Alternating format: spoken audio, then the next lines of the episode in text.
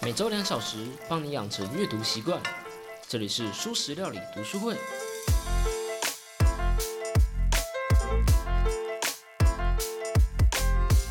Hello Hello，大家好，我是主角小 P。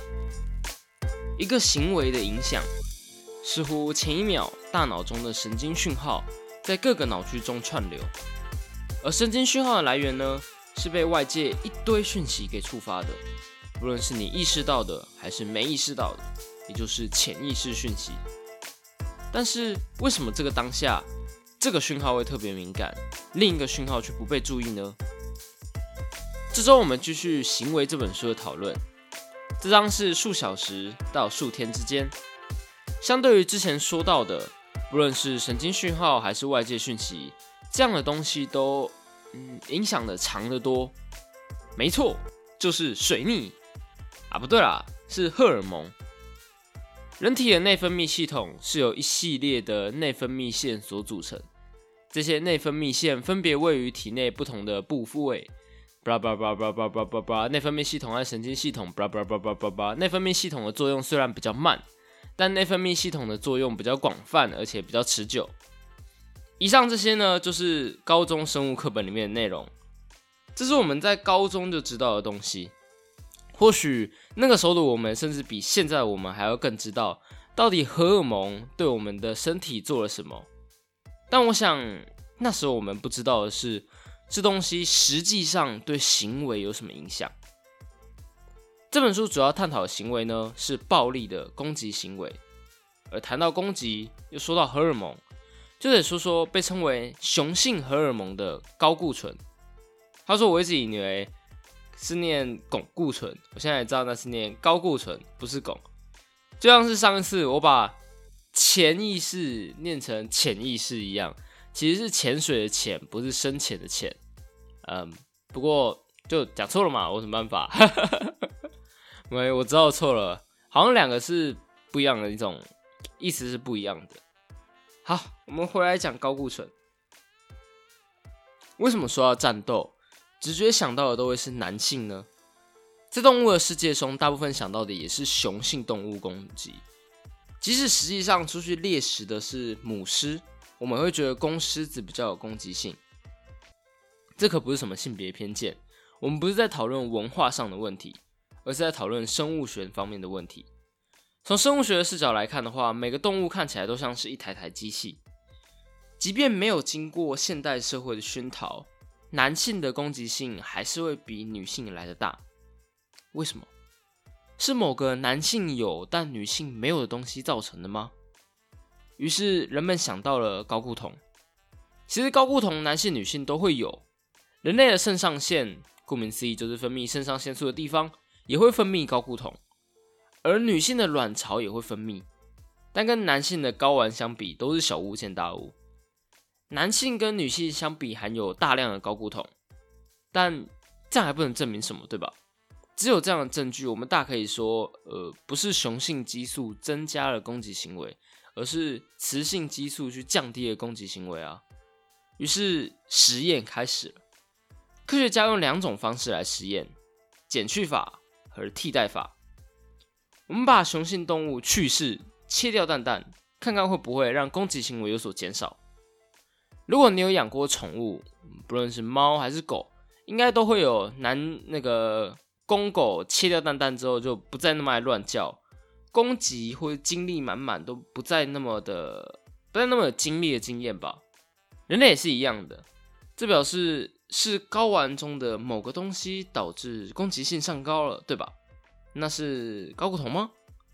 于是我们再把高固酮注射回没有蛋蛋的动物中。这就是替代法，就是发现，哎，攻击性真的回来了。而高固酮的浓度越高，攻击行为就越容易出现。所以答案就很简单了吧？呼之欲出啦，就是高固酮造成攻击行为的。于是人类就会开始拿这套理论，对所有人进行高固酮控制，还有对攻击性犯人做化学去势处置。爱因斯坦曾经说过：“Everything should be made as simple as possible, but not simpler。”凡事要尽可能简洁，但不能过于简单。高固酮等于攻击行为，就是一个过于简单的例子。完全忽视了其他种原因。虽然对人类进行高固酮控制是我瞎编的啦，可是对犯人的去世却不是。简单的解释会导致过于简单的反应，而简单的反应是无法解决复杂的事情的。是的，手术之后，所有动物的攻击性都降低了，可是并非消失。就算体内完全没有任何的高固酮，动物还是会攻击。攻击并不是由高固酮来控制的。乌鸦都是黑的，但黑的不一定是乌鸦。也许攻击不全然代表攻击行为，可是高含量的高固酮必然代表攻击吗？如果是的话，如果高的高固酮必定代表攻击。那去世还是有抑制攻击行为的效果，对吧？在二零零六年时，英国内分泌学家约翰雅契的一篇权威性论文中指出，高固酮对于攻击行为的关联性极低，而且不一致。自愿接受高固酮施用的参与者，攻击行为并未增加。那既然这样，会不会是高攻击性导致高固酮升高呢？或是本来就有打算攻击？这个时候给他们高固酮，他们才会更容易攻击。如果本来没有打算攻击的话，就不会有这样的效果了。说到底，高固酮的作用到底是什么呢？在看到有着强烈情绪的脸孔时，我们会倾向模仿去做出类似的表情，这是一种出于同理性的模仿。而高固酮则会抑制这样的倾向。不仅如此，高固酮还会让你在看到陌生的脸时。放大杏仁核的反应，使得本来的恐惧和焦虑变得更加刺眼。但是高固酮同时也会提升你的自信和乐观的程度，而这在某些情况下会降低恐惧和焦虑。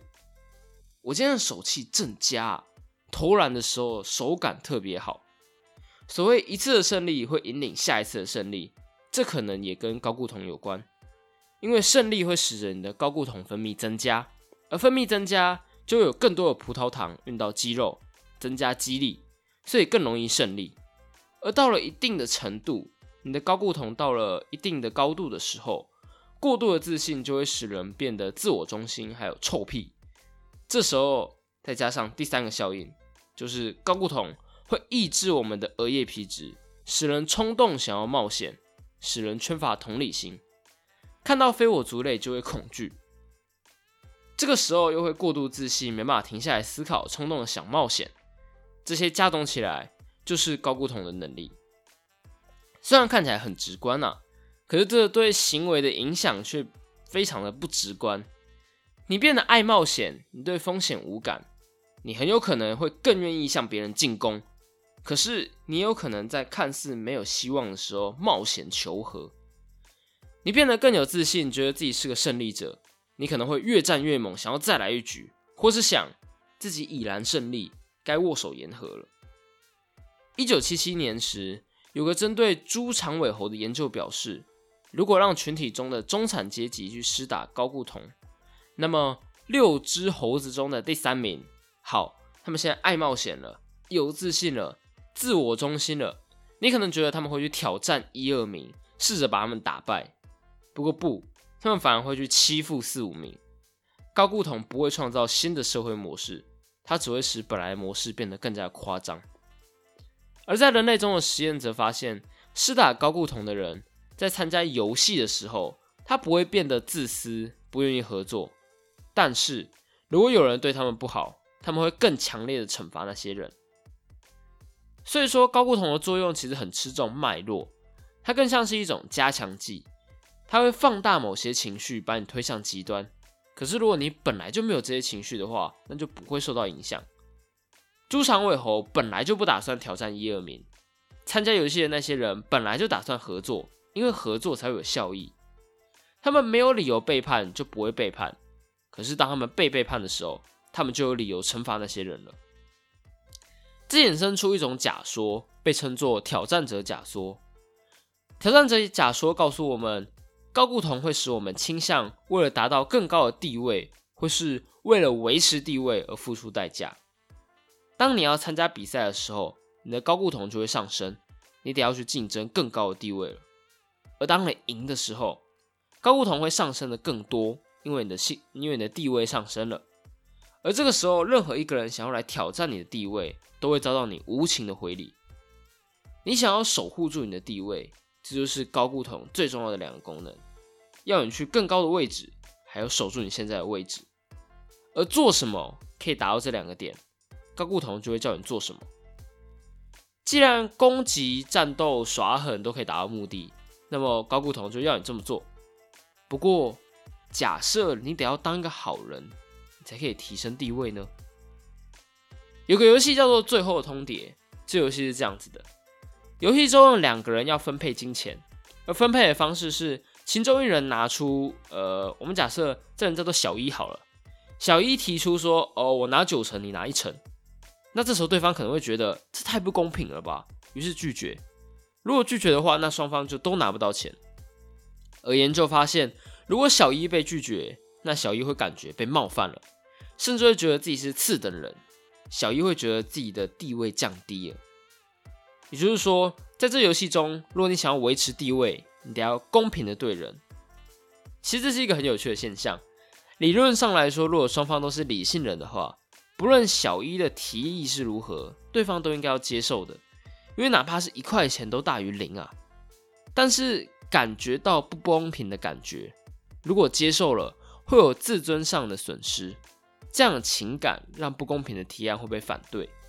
我宁可什么都不拿，也不想要让你拿到钱。而这种时候，如果小一在这个游戏之前先施打高固酮的话，那么事情就变得有趣了。我们前面说过，高固酮会让人自立、自我中心，所以想必他会变得很偏袒吧？他可能甚至会说出：“哦，我只给你一块钱，其他都是我的。”不过事实上，实际上是小一更容易去提出很慷慨的分配行为，因为这样子的行为会让他看起来更有地位。如果诚实可以让人自豪，那高固酮就会让你更诚实。如果好人的地位真的比坏人还要高，那么高固酮就会让你去当好人。或许在我们说高固酮等于暴力行为时，我们更该去思考的是，为什么这个社会是一个会去奖赏暴力？会让越凶的人有越高的社会地位的地方。好，让我们休息一下，进个广告。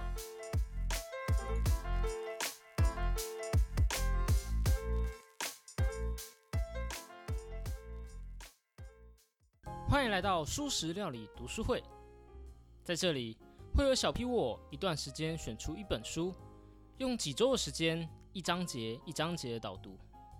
在这里，我们不追求快。而是用慢慢的步调把书好好的吸收。在这里，希望你每周可以用两个小时的时间跟我一起把书读完。两个小时的意思是用一个小时的时间自己阅读，而三十分钟听听我的心得，最后三十分钟到 IG 跟我们做讨论。我们不是懒人包，我们不是帮你重点整理，而是只作为读书会的一员跟你分享我的想法。如果你喜欢这样的节目的话，别忘了用你收听的平台订阅、按赞、打心、分享你的想法。如果想跟我们做讨论的话，可以到 IG 搜寻“素食料理 ”，Thing of Fresh Book，就可以找到我们喽。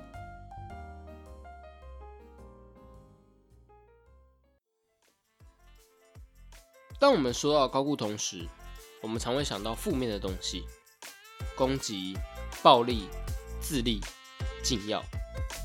虽然因为这几年健身的兴起，高固酮被当成一种增加肌肉用的药物来使用，好像有点频繁了。但我们要说的另一个荷尔蒙却能长期被误解，那就是催产素。在很久很久以前，催产素和另外一种被称为抗利尿激素的结构是一样的，但是演化总是充满意外，一次分裂时不小心重复生成了两个一样的基因。而这两个基因在之后慢慢的独立发展，变成了催产素和抗利尿激素。这样的过程中，只有发生在哺乳类动物中，所以那些没有发生这个意外的脊椎动物体内中，就只有管催产素。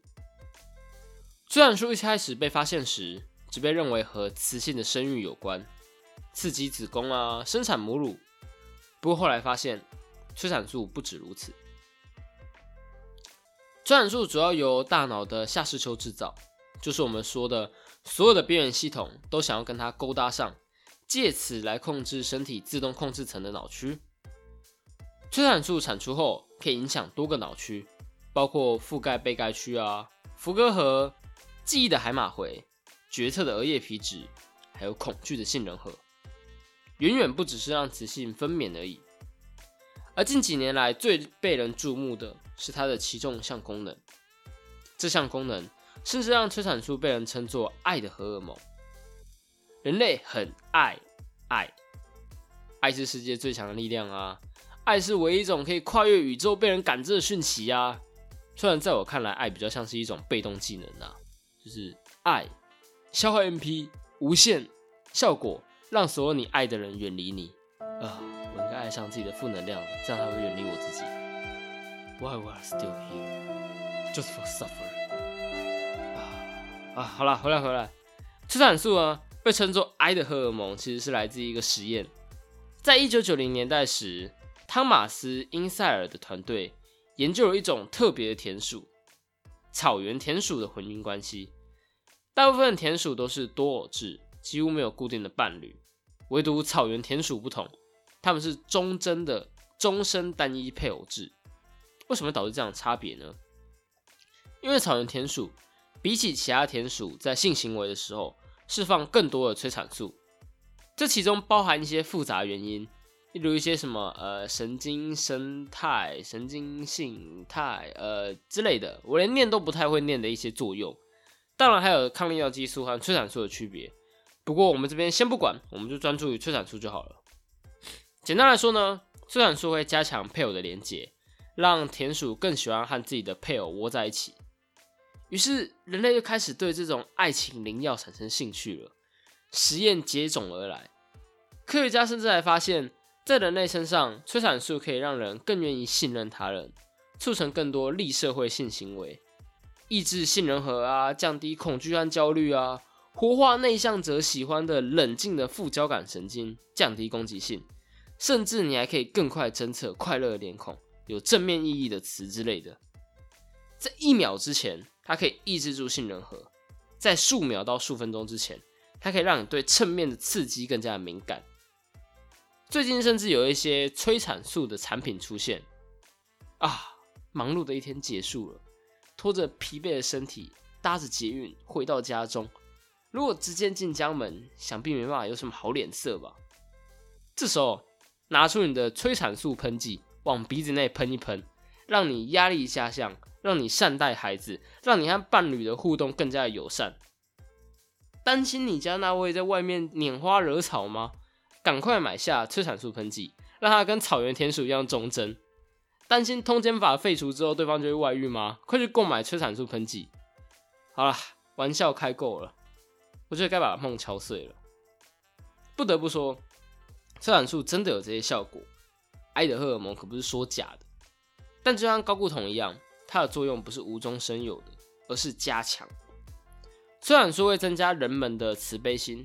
但是，只要他本来就身怀慈悲的时候，你只有在本来就爱爱那个人的时候，催产素才会让你更爱他。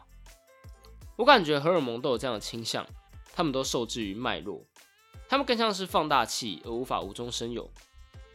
催产素会让人降低攻击性，让人倾向合作，让人想保护对方，但仅止于对自己人的时候，在面对非我族类时，催产素不仅不会降低攻击性。还会让你更不愿意合作，更专注于我们的利益，狠狠的打击对手。催产素会让我们对自己人展现利社会性，但对其他人却更加恶劣，有种种族中心和仇外的感觉，你知道吗？阿姆斯特丹大学的卡斯登·迪特鲁就曾做过实验来证明催产素的两面。他把男性参与者分成两队，第一个实验。你得要和队友分一笔钱，就有点像前面的最后通牒一样。这个时候，催产素可以让人更加的慷慨大方，很合理。再来第二个实验，参与者要和之前的一名队友玩囚徒困境，各种实验都会讲到这个游戏。如果你不知道的话，在我之前的理性的话，你该作为好人那一集有说到这个游戏。所以这边就不再多介绍这个游戏了，我直接说总结。总结就是，如果这时候他施打了催产素的话，他会先下手为强，背叛。虽然说会让你和自己人和你的队友友好，产生利他的倾向，但是如果对方对自己构成威胁时，就会变得非常的卑鄙下流。迪勒鲁再次强调，也许经过演化。催产素最大的功能是帮助你分辨谁是自己人，而这样还不够。我们甚至还没有讲到催产素会触发更多的雌性攻击行为。不过这个我们之后再讲。中央杏仁核会对不同种族的人起反应，脸部的辨识系统会对不同种族的人不敏感。基底外侧杏仁核比较容易学会和不同种族的人有关的恐惧制约。就现在你还跟我说，我们一直吹捧的爱的荷尔蒙，我们以为的救世主，其实是种族主义仇外情节的帮凶。越是阅读这本书，就有种 越悲观的一种感觉。到底只靠额叶皮质有办法抑制这一切啊？不过，在我们讨论这问题之前，我们的旅程还没结束。好，这周的节目就到这了，我们下次再见，拜拜。Why we are still here? Just for suffering.